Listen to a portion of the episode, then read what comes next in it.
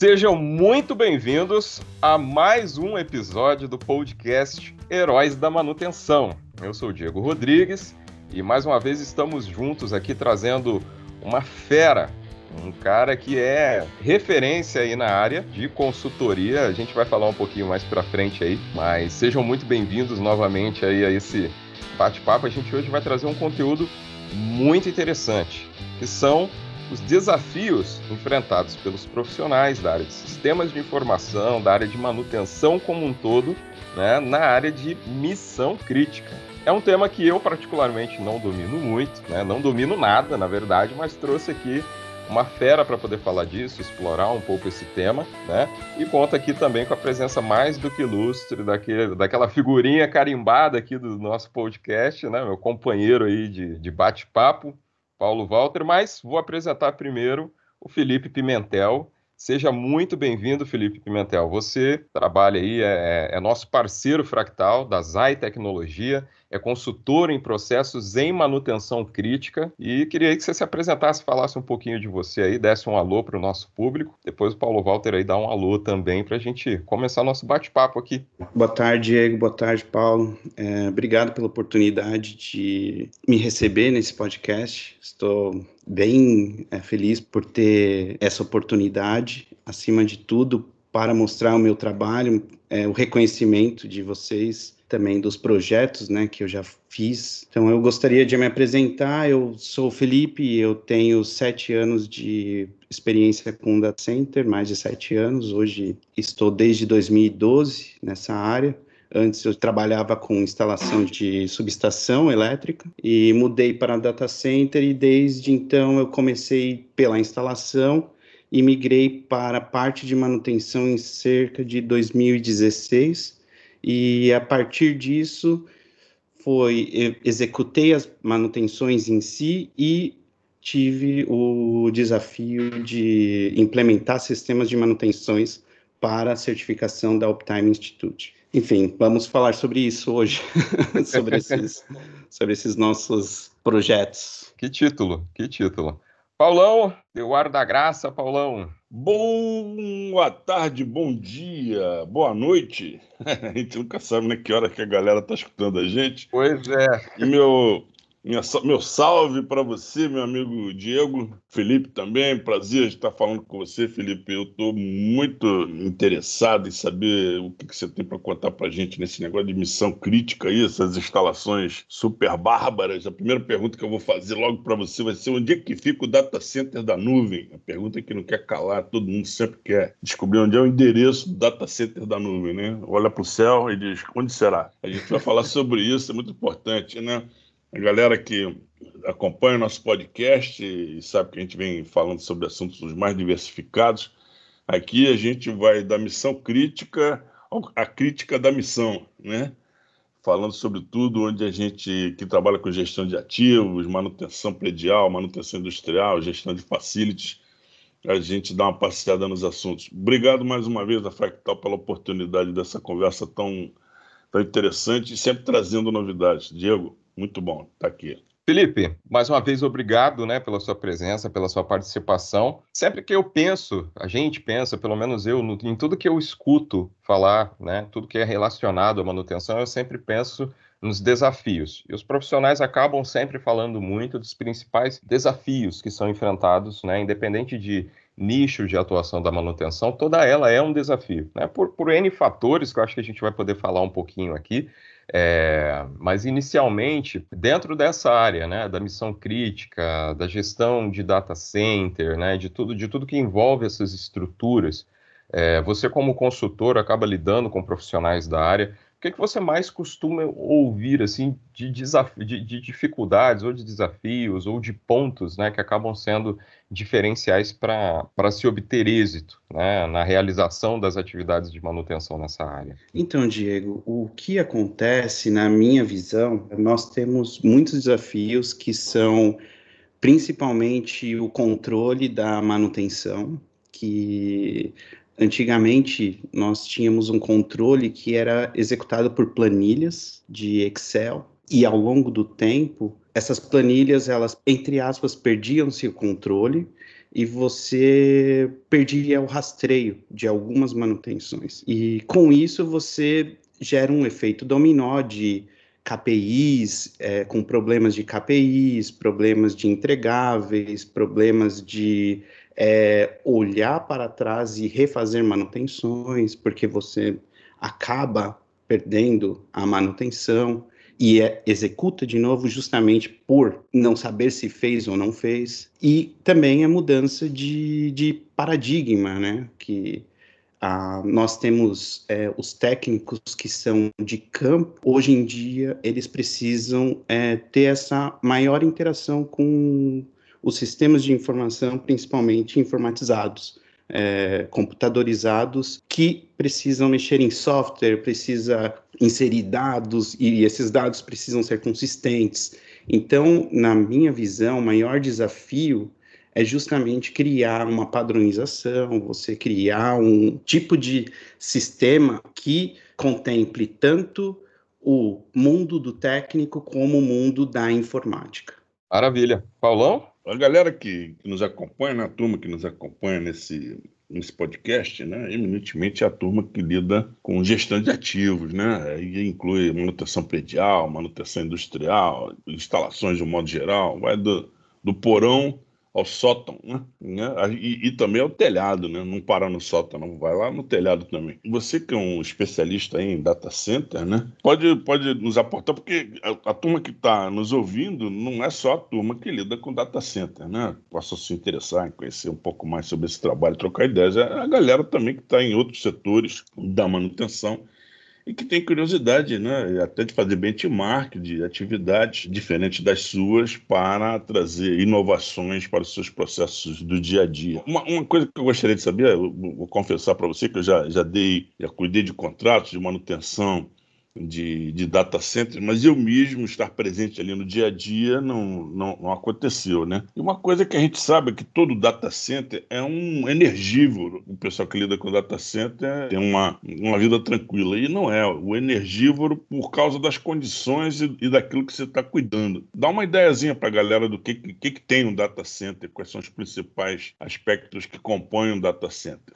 Ah, sim, Paulo. Bem lembrado essa questão ela é fundamental, porque o data center ele é um, uma, uma parte da indústria que armazena toda a informação e faz todos os processos computadorizados funcionarem. Como um exemplo, né, bem de uma forma bem rasa, mas eu vou dar um exemplo, por exemplo, do Uber, que você tem é, um aplicativo que ele roda 24 horas por 7, ele não pode ter o que a gente chama de downtime ou tempo de parada. Daí é que vem o nome missão crítica, né?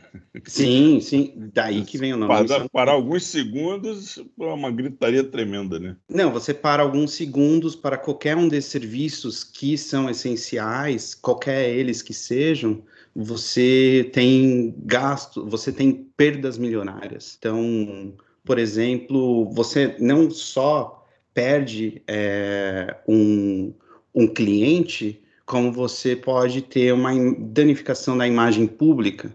E aí você, aí o seu aplicativo tem impacto em bolsa de valores, enfim, tem todo esse é, esse efeito dominó que acaba depreciando.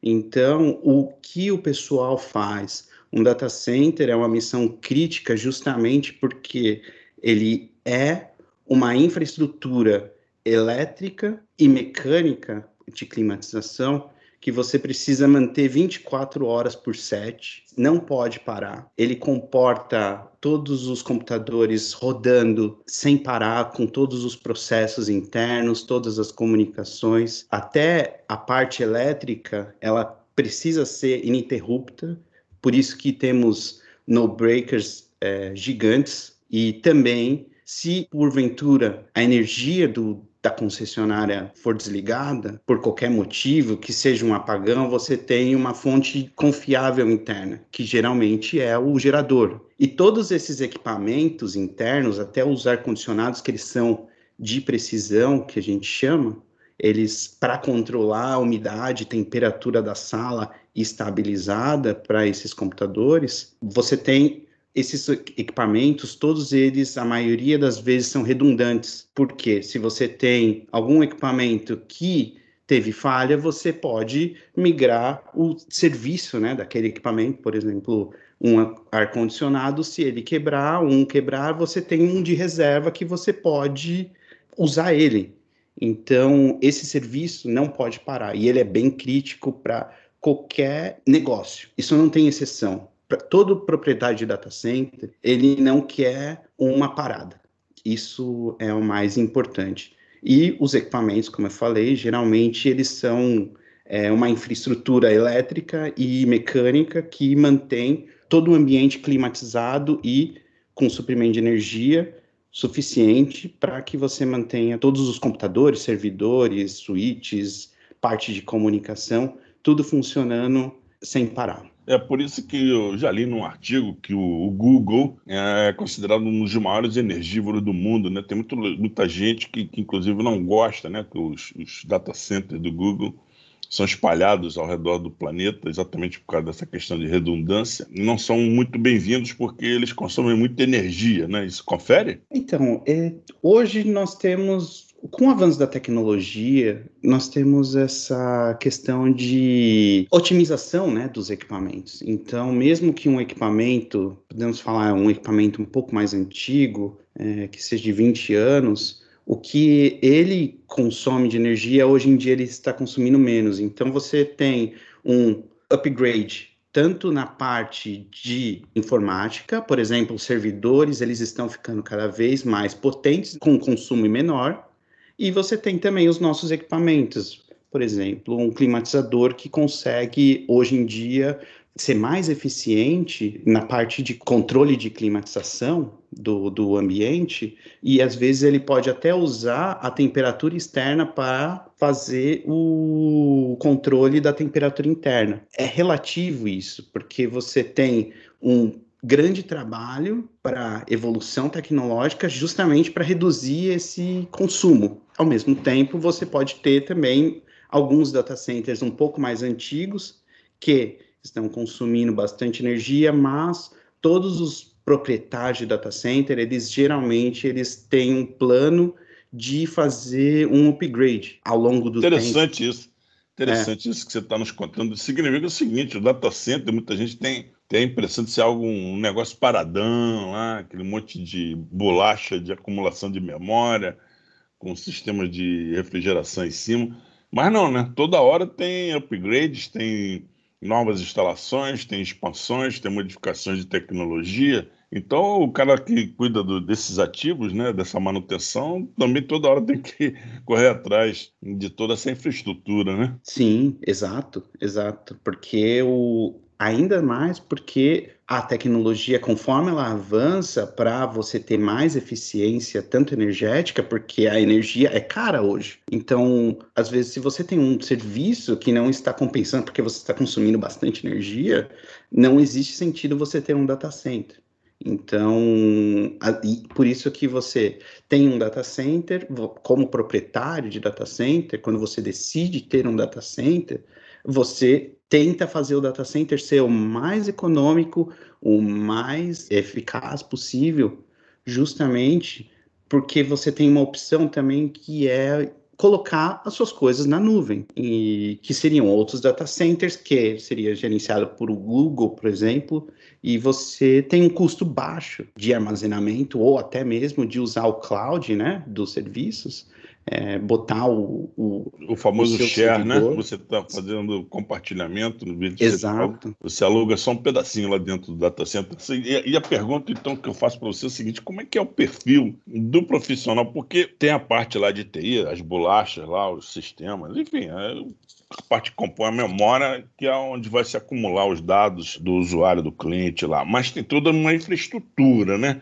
De refrigeração, você acabou de falar, energia elétrica com, com precisão, você tem os no-breaks, mas também tem uma série de proteções para manter a frequência, para manter a tensão, é sempre tudo certinho ali, não, não queimar nada e tem muito backup e não pode parar, não pode parar. Como é que é o perfil do profissional para trabalhar numa área como essa, hein, Felipe? Eu acho que o perfil do profissional, ele tem que ser primeiro um profissional que, que tenha uma cultura de, de entendimento da, da criticidade do, do, do que ele está trabalhando, porque ele pode ser muito técnico. Eu conheço pessoas que são muito técnicos, com um nível técnico excepcional, só que você precisa também entender que tudo aquilo que você está trabalhando, por exemplo, seguir os procedimentos corretos para não executar nenhum desligamento, você executa uma manutenção e você não pode desligar o disjuntor errado, que você pode desligar um servidor. Essa questão, esse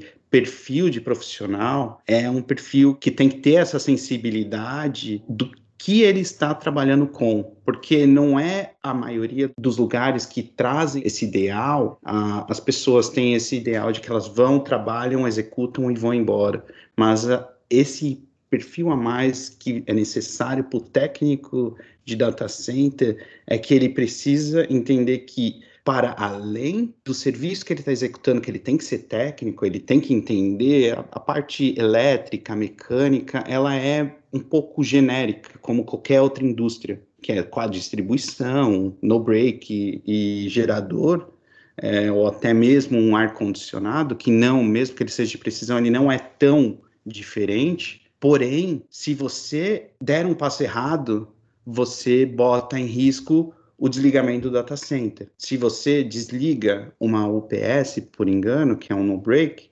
você pode acabar desligando algum serviço que seja essencial para a cidade ou para aquele negócio especificamente.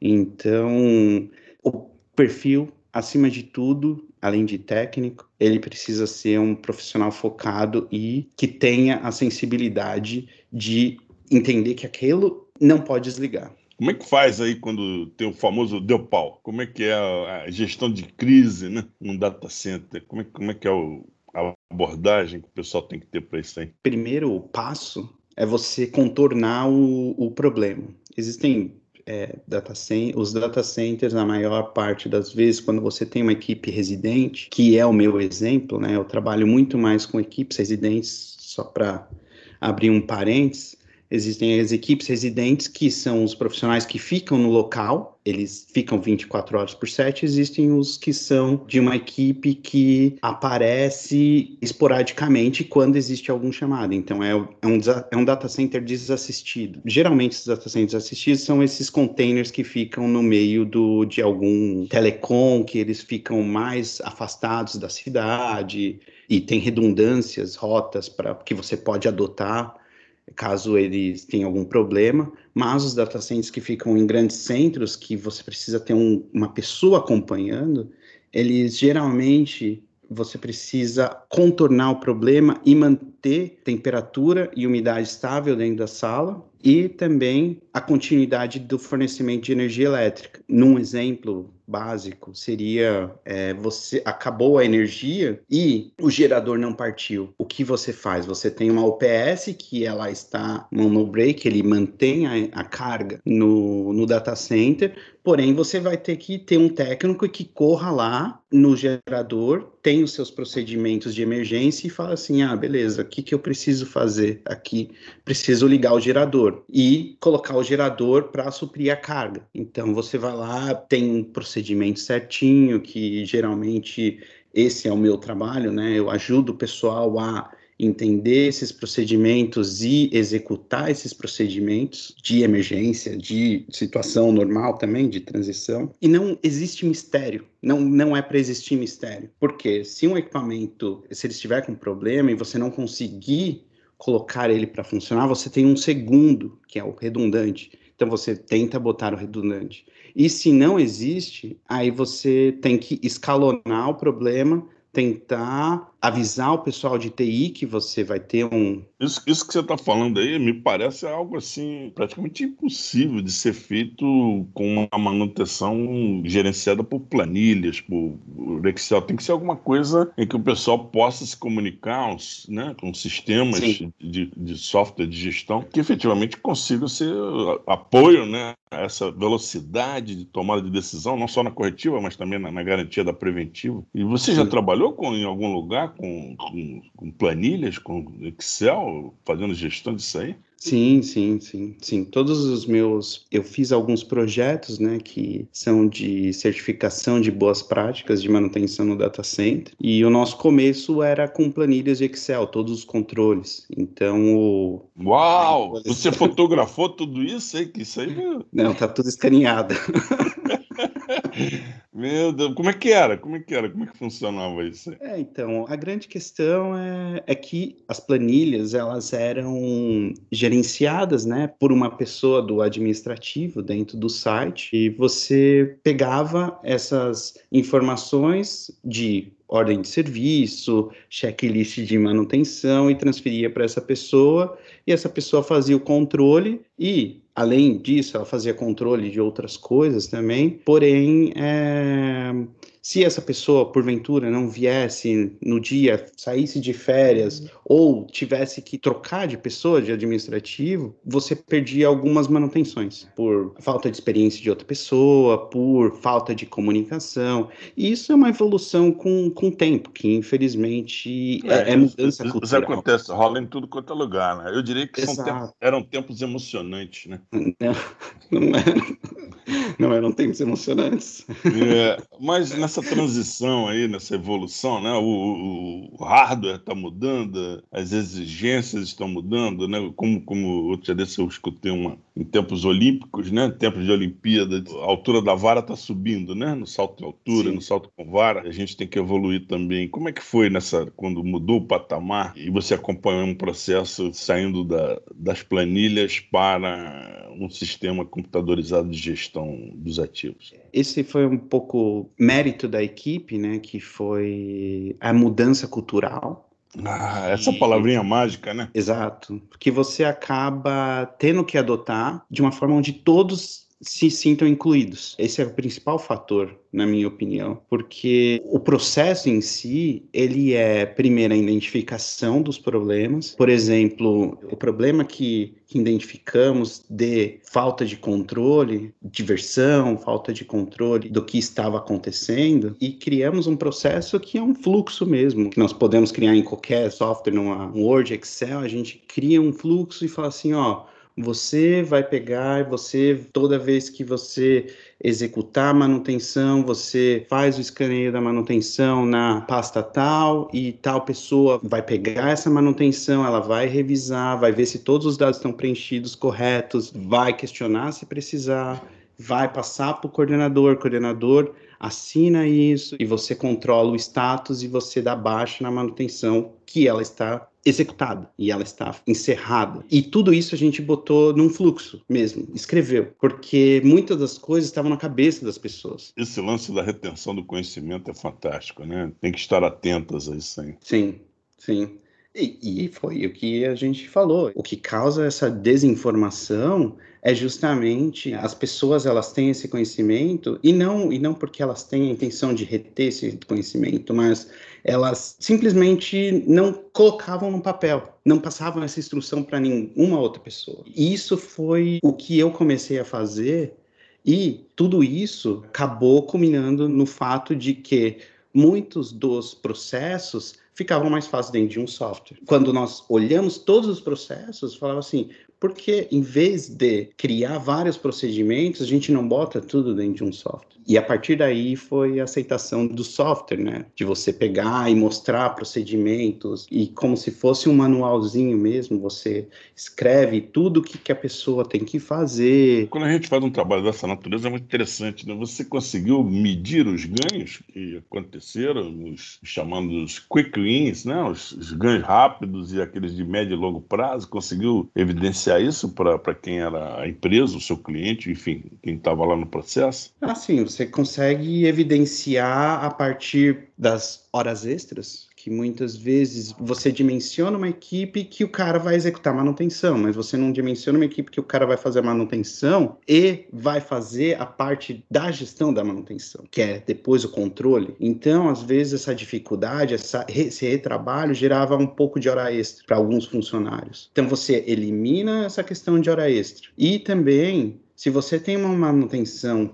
que você tem controle efetivo através de um software, você consegue mensurar o ganho com spare parts, por exemplo, o contrato com o fornecedor, ele é um contrato que abrange muitas coisas que no final você não faz tudo. Você acaba eliminando também algumas coisas do fornecedor que não fazem sentido ter no contrato. E com isso você economiza. A minha curiosidade, creio que também da galera que está nos ouvindo, quando você fez esse trabalho, é, tratava-se de uma empresa de que tipo? Então, eu fiz o trabalho para uma empresa pública no Brasil, que cuida de dados públicos. Era crítico para eles manter essa mostrar não só internamente, mas também que dentro de um data center você tem clientes que são pessoas da própria empresa, só que você precisa mostrar para aquelas pessoas que o data center é eficiente e o data center vale a pena você manter o data center. Então, uma equipe de, de TI e da empresa pode escolher uma nuvem. Então, a gente acabava mostrando que ter o data center dentro da empresa valia a pena, porque os custos que estavam planejados eram os custos que a gente conseguia que a gente gastava. E isso era benefício para a empresa pública e também para a empresa que eu trabalhava na época. Por quê? Porque todos ganhavam. Todo aquele budget que você tinha dimensionado era um budget que você poderia ter um pouco de desvio, mas você pelo menos eram os desvios toleráveis. Você entende o que eu quero dizer? Interessante isso aí. E, e, quanto tempo levou desse processo de migração da tecnologia de digitação, planilhamento, gerenciamento efetivo através do software? Quanto tempo levou né, sair do, do analógico para entrar no psicológico? Então, tem muitas coisas que nós não conseguimos transicionar completamente, mas conseguimos implementar todas as funcionalidades do software em cerca de três anos, que foi ao longo de cinco projetos. Então, você tem absorção da maioria dos processos e procedimentos que estavam em planilhas você começa a jogar para dentro do software. Me diga uma coisa, três anos pode parecer um prazo muito longo, mas Sim. isso a gente sabe que tem todo um aspecto cultural, né? Você está falando Sim. três anos desde que surgiu a ideia e começou o processo de escolha Exato. do software e etc, Exato. etc né? Exato. Não, e, e, assim, a grande questão, por exemplo, para cada etapa, eu tinha as minhas etapas de melhorias, de evolução do software. A cada etapa era cerca de seis meses. Isso mostrou uma transição tranquila, né, suave, e o mais importante é se a gente tivesse começado com o software, eu acredito que seria menor esse tempo, seria cerca de um ano, que é o ciclo que a gente chama de ciclo da manutenção no data center que é um ano que você tem, que você consegue dimensionar tudo que está acontecendo. Por quê? Porque no próximo ano você vai ter já ele 100% com as lições aprendidas do ano que você implementou. Esse, para mim, não é um tempo curto, mas também o resultado te traz uma garantia e te traz um benefício que ao longo de 10 anos, você vai ter uma navegação suave, né? Pela, da manutenção.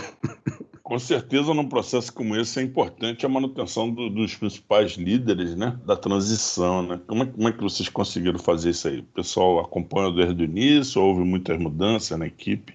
Então, não aconteceram é, poucas mudanças na equipe, mas todos os, os líderes acompanharam de perto, tinham que ter o consentimento, porque o software, ele tem as suas funcionalidades, mas todas as empresas têm as suas políticas e a gente precisa adotar as políticas da empresa para transicionar. Sempre tinha os líderes que passavam as informações do que eles estavam almejando e nós adotávamos dentro do que o software e as boas práticas ditavam. Os líderes eles eles estão mais para simplesmente tirar dúvidas. As pessoas que executam a manutenção são as pessoas que nós focávamos, porque elas eram que populavam o software. E os líderes eles só coletavam os relatórios gerenciais. Esse foi o maior ponto focal que nós tivemos ao longo do tempo. Felipe, você está chegando agora nessa fase de crescimento da Fractal. Eu sou bem suspeito para falar, porque eu sou um fã desse, desse software, a abordagem que ele tem, tudo que ele permite ao usuário, ao planejador, ao executante, né? São,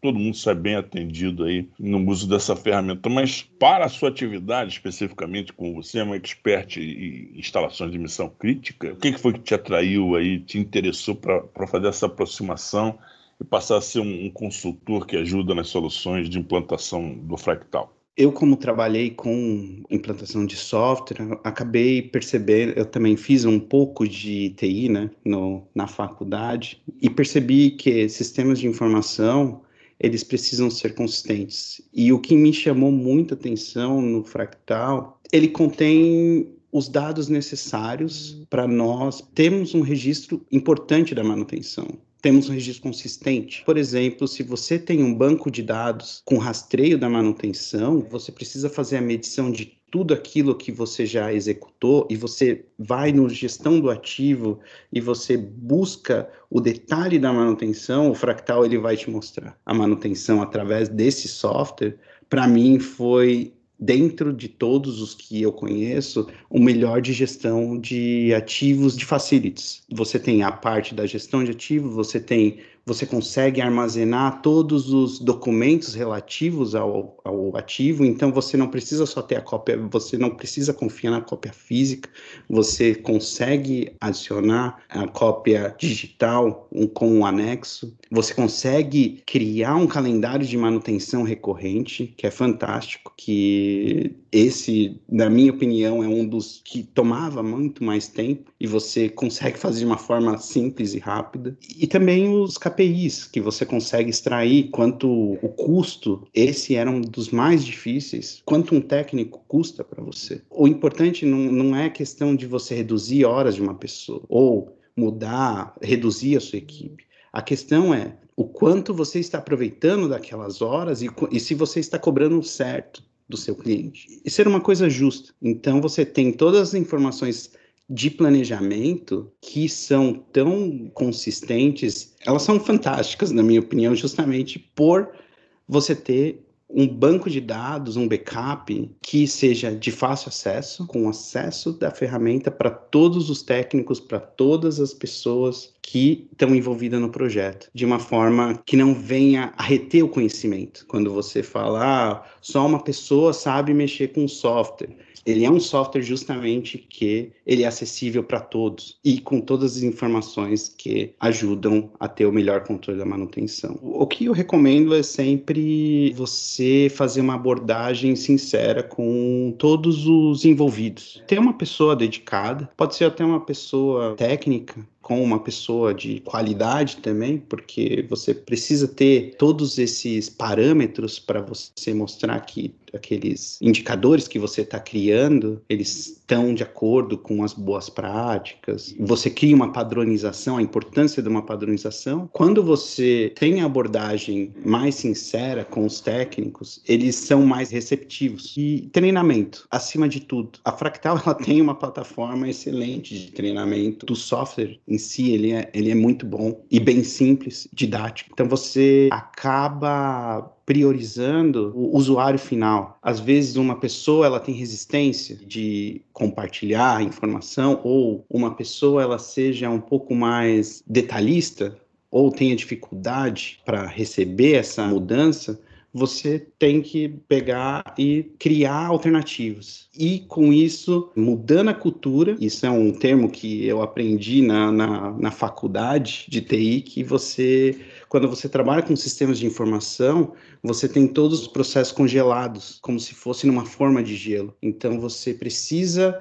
descongelar esses processos, aí você transfere toda essa água para outra forma e você congela novamente. E esse processo não pode ser agressivo e tem que ser acessível a todos. Eu, eu entendo a vantagem de, de um software exatamente hoje, né? É a questão dessa palavrinha mágica chamada usabilidade. E o Fractal traz essa possibilidade para quem precisa muito cuidar dos equipamentos, né? E, e, cuidar menos da ferramenta de gestão. Adeus planilha, né? Adeus planilha, muito bem, Diego, é isso aí. Como sempre, papo de alto nível aqui, eu, eu, eu mais ouço do que falo aqui, tá maravilhoso.